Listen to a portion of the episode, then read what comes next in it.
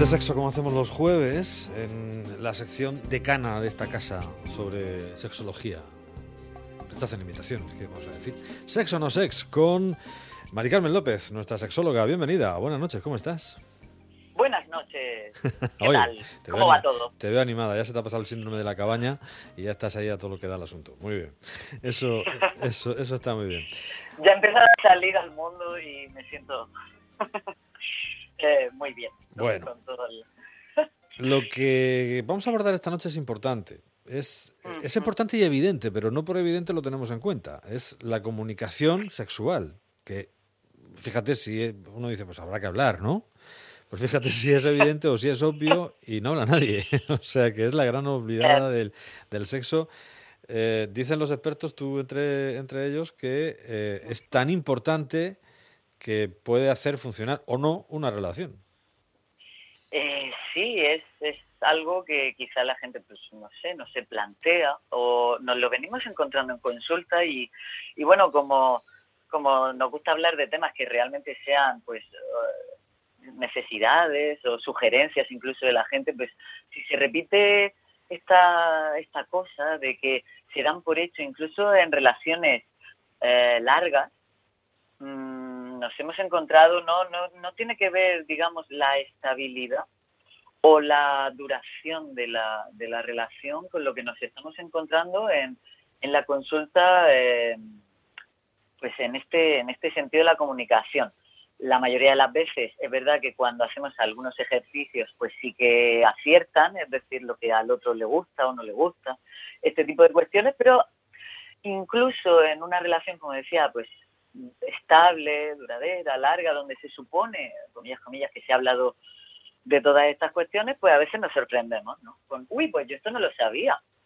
Y bueno, pues nos ha parecido algo que realmente es relevante y, que además en los tiempos que, vivimos, pues no está de más comentarlo. ¿Me dejas que te cuente un chascarrillo eh, sobre la comunicación sexual muy machista? Eh, claro, entendiendo que esto lo haces desde el amor y no desde el odio. No, es que, pero es muy gracioso. me lo contó un amigo hace muchos años, siempre me acuerdo, cuando se habla de comunicación sexual, que pues, había, una pareja, pues eso, haciendo el amor y cuando acaban, eh, dice ella, dice, ¿qué tal? Dice, uy, espera, dice, que yo ya he terminado. Dice, ahora viene un amigo mío que habla. Uf, ¿cómo habla? no lo he visto venir. Eso es lo, eh, eso es lo pues malo, ¿no? Que, parece que, además, ahí pecamos los, los, tíos más que, que, las chicas, ¿no? De, de, mm. decir, eh, no tengo mucha ganas de hablar ahora, ¿no? ¿O ¿Cómo va esto? Bueno, bueno, no, no yo me estoy encontrando de todo. ¿Ah, sí? ¿Qué chicas que también les, da, sueño después? Sí, incluso y lo otro que, o sea, y en el otro sentido, hablando de parejas heterosexuales, pues varones que sí que comentan quizá o quieren comentar más a nivel emocional o, o desde ahí que, que otras mujeres que quizá pues bueno pues lo entienden más como algo más fisiológico. Ya te digo que, que la diversidad del ser humano es maravillosa y por eso nos dedicamos a esto ¿no?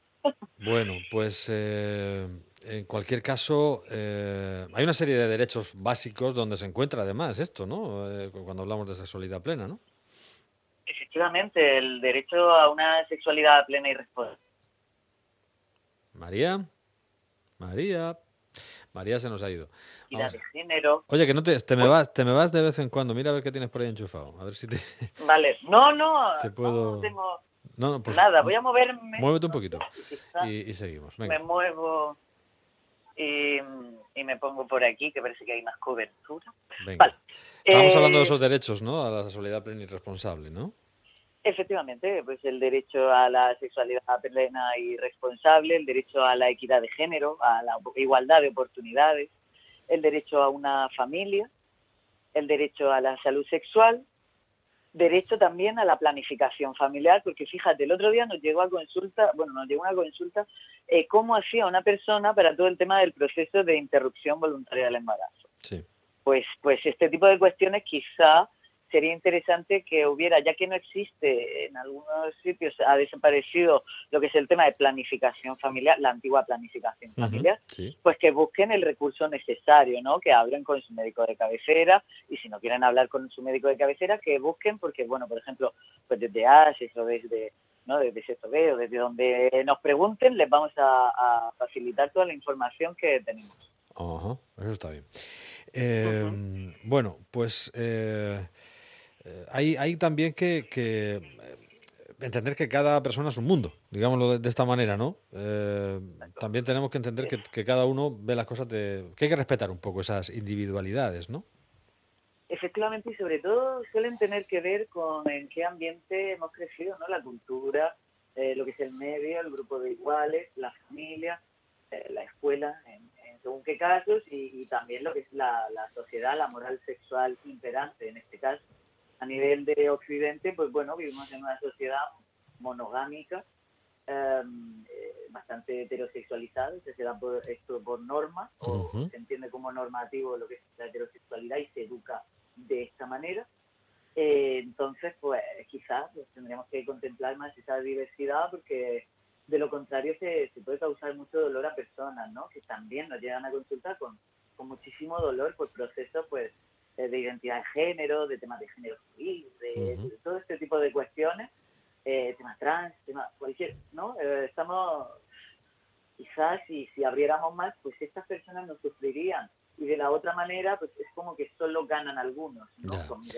Una curiosidad que me, que me viene oyéndote hablar, cuando alguien te llega con ese dolor, con ese problema que les causa dolor, aunque el origen sea este del que estamos hablando, eh, ¿se hace una terapia compartida entre sexólogo y psiquiatra o, psicólogo? Porque a veces esos dolores, aunque el origen sea, o que tenga que ver con, con una cuestión de sexo o de género, eh, a veces hay que tratarlo de una manera más genérica o no, o el sexólogo es el que se encarga siempre.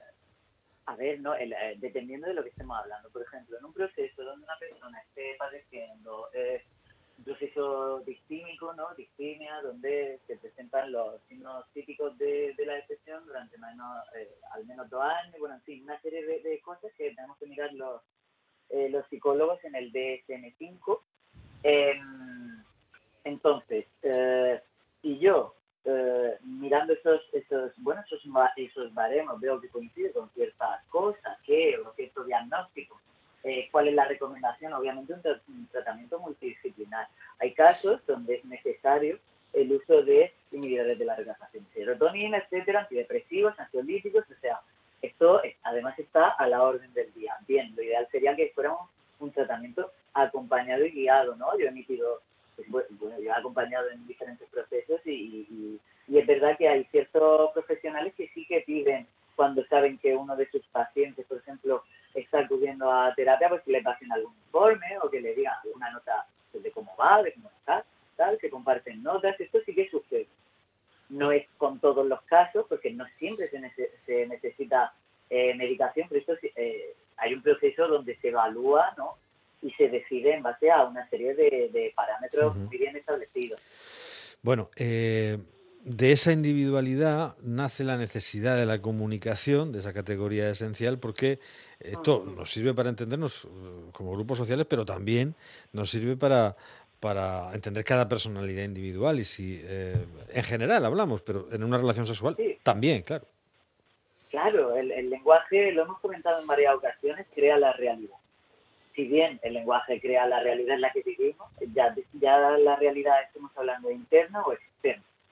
¿No? La manera en la que nos hablamos a nosotros mismos, la que hablamos a los demás, que crea la realidad. Bien, si entendemos todo esto, es esencial que la comunicación que sea, eh, y cuando por ejemplo estamos hablando de, diversidad funcional, eh, gente con eh, discapacidad en el sentido auditivo, visual, ¿no? ya que el mundo es bastante visual y auditivo, pues tratar de paliar este, este, no, que no, que tengan la misma igualdad de, oportunidades, por ejemplo. Porque a la hora de ligar, si no te veo, y generalmente la seducción se basa en este tipo de conductas de aproximación, alejamiento, ¿no? Y de contacto y bueno, una serie de, cosas, pues, pues, todo esto, ¿no? Tenerlo, tenerlo en cuenta. La vida de pareja, eh, ya sabes que pues, hay muchas, muchos factores que confluyen ahí, ¿no? Eh, los roles que cada uno desempeña, eh, eh, en fin, cuestiones que nos inciden desde fuera, desde dentro de la propia relación, la economía, el, estado de ánimo, etcétera, ¿no? Y la sexualidad, que también juega un papel importante. hay un, concepto, una teoría por ahí, ¿no? Que quiero que nos expliques. A ver, cuéntame. Sí, Stenberg, eh, habla de, del amor eh, en una relación interpersonal según pues componentes que, que existen o que pueden caracterizar lo que él llama amor verdadero. Y esto lo estoy entrecomillando, que no me veáis, pero yo lo estoy entrecomillando porque mm, amor verdadero, ¿no? Dice que en función de las de los componentes que tengamos presentes, activos en una relación, eh, pues así será el amor. Por ejemplo, intimidad y compromiso, entonces estaríamos hablando de amor, amistad. Eh, intimidad y pasión, pues, otro tipo de amor. Y cuando juntamos intimidad, pasión y compromiso eh, en una relación, pues estaríamos hablando, según Robert Stenberg, de amor verdadero. Bueno, pues dicho eso, que dice Stenberg, hay que tener en cuenta ¿no? que, que, papel juega también eso, la pasión, ¿no? que es la que, la que de alguna manera mm, aporta el sexo, ¿no? La, sexualidad de una pareja. Fíjate que, que nos encontramos mucha literatura y, bueno, información sobre cómo reactivar la llama, cómo, no sé sí, de la llama, de la pasión y todo eso, y, lo hemos hablado en ocasiones, y el, el secreto, comillas, comillas, pues es tratar que no se apague, ¿no? No, no dejar que, que se apague para tener que avivarlo. Esto se puede hacer de muchas maneras. Eh, es verdad que el, ritmo de vida que llevábamos hasta hace prácticamente dos meses, eh, pues quizá era muy frenético y esto, a pesar de, bueno, de la situación tan grave que es, pues, a pesar de la situación, la gravedad y las muertes y, lo que es la, propia eh, propagación y demás, pues quizá nos ha servido para parar un poco, ¿no? Y, hmm y es que realmente no hace falta correr tanto para llegar a todas partes. Eso, los que lo teníamos claro de antes, estamos encantados de que, lo de que se haya visto, aunque no tenemos la menor confianza en que una vez que se normalice la cuestión, todo vuelva a ser como, como antes. O un poquito peor, que decía Michel Houellebecq, el escritor y, y pensador francés. Decía, no, el mundo va a ser exactamente igual, pero peor. Pues eh, hemos visto que, y, nos, ha nos hemos dado cuenta también que, el, que, el, que esto del slow, ¿no? De, del consumo mm, más tranquilito, después de dejar sin papel higiénico los, en las primeras semanas los, los, supermercados, después hemos visto que no hace falta, y pues, se puede pasar sin ropa nueva, se puede pasar sin, se pueden pasar sin tantas cosas, ¿verdad? Que, que hacen de la economía, eh, que, que harían una economía más sostenible y un mundo también más sostenible. Que, en fin, yo lo veo claro, pero eh, ¿quién soy yo? ¿Eh? ¿Quién soy yo? Eh, aquí, pues nada, pues somos dos, en un reloj. Oye, una cosa, cuando te llegan a, cuando te llegan a, consulta, así para tratar, ¿tú, tú qué, qué les dices a una, pareja que te diga, bueno, pues hay cierta incomunicación en este sentido? ¿Qué, cómo les recomiendas o qué recomiendas que hablen de qué? A ver. Sobre todo, bueno, a ver, con, con mensajes con mensajes yo, hablar desde la naturalidad, eh, pero con mensajes yo más que tú. Cuando hablamos de a mí me gustaría esto o a mí me gustaría lo otro, en vez de decir es que si tú haces, si tú no haces, el, el tú es como más uh, directo. Quizá desde el yo, además expresando una necesidad, ¿no? pues uh, podemos conseguir que al menos la otra persona nos escuche y ya decida, porque obviamente otra persona tiene derecho a decirnos que no. Eh, hablar con la mayor naturalidad posible, ya sea previo o incluso durante, porque también nos estamos encontrando una especie de solemnidad a la hora de tener relaciones, eh, ¿no? Donde la gente pues no se permite quizá pues irse, eh, parar, ir al baño, o a beber agua, es que eso lo ha dado, eso tiene mucha culpa el cine y la ficción, que todo es perfecto, ¿sabes? Las dos velitas aquí, no sé cómo. y todo va de un, todo va de un tirón, como una seda, todo el mundo ahí a la vez, ahí no hay que decir nada, aquello va cuadrado al sitio, pim, pam, pum, ala, el cigarrito. Y, y, todo eso es mentira, todo eso, todo eso, es una puñetera mentira, es, un mito y, todo es mucho más accidentado y mucho más divertido si uno quiere, pero efectivamente somos muy solemnes, efectivamente, a la hora de, de, abordar esto. Bueno, pues está bien eso que has dicho de, de hablar más eh, decir algo más que eh, si tú hicieras esto, más que eso, decir, pues a mí me gusta hacer esto, ¿no? O sea, aportando, no pidiendo, de alguna forma, ¿no? Y el, y el feedback, ¿no? Y tratar de esa retroalimentación, perdona que se me ha ido con el anglicismo, eh, que haya una retroalimentación de lo que yo quiero y lo que, o sea, que, que hablen Buscar un momento para esa comunicación que quizá no sea el momento de, estar ahí juntos, de ahora yo pienso que. No, no. Pero, pero a lo mejor antes o después, ya lo hemos dicho también, que. Eh, hacer hablar de lo, que le gustaría hacer o de lo que no. Exacto. Bueno, eh, una, una cuestión, ¿qué es el placer vicario? Que veo aquí que hablas un poco para terminar de esto. Pues esto es, sí, es como, fíjate, eh, a, Nuria le, le, a Nuria le gusta mucho hablar de, de esa cosa del placer vicario, como por ejemplo te puede producir placer ver a una persona eh, disfrutando de una bebida refrescante o de, del placer de, pues no sé, eh, visualizar, estar observando una obra de arte o de comerse una tarta. Eh, bueno, en fin, pues puede ser satisfactorio observar el, el, placer, cuando hablamos de este placer vicario, hablamos de un placer eh, como el placer de observar al otro, sentir placer. Y esto es interesante, pero no hemos de perdernos ahí. Es el tip, eh, consejo o sexto consejo que traemos hoy. No te pierdas en complacer al otro. Vale, hay que más también, claro. Hablar libremente de todo, de fantasías, de lo que sea, pensar, eso lo has dicho tú muchas veces, ir un poco más allá de la genitalización, la carecha y todo esto, que no es solo lo único, ¿no? Eh, superar, mitos, superar estereotipos, esto que decíamos del cine, que esto no es así, señora. Eh, en fin, y ofrecer apoyo. y, que, y que fantasear no significa desear hacerlo también. ya, ya, bueno, claro, lo, ya lo hemos hablado. Lo puedes hablar, quiera que lo busque, que lo hemos hablado de esto también en Ofrecer apoyo, comprensión al otro o a la otra eh, y dejar fuera, en la medida de lo posible, el estrés, ese estilo de vida, de vida extraño que llevamos algunas veces y autoconocerse lo más posible, ¿no? Para, para hacer lo que realmente le apetezca a cada uno de los integrantes de esa. El otro sexto consejo, autoconócete, explórate. María, muchas gracias. María Carmen López de Sexto Ideas es nuestra sexóloga aquí en Sex o No Sex. Hoy la comunicación sexual, el tema que nos ocupaba. Un gustazo. Hasta la próxima. Un abrazo. Noche abierta en Onda Regional.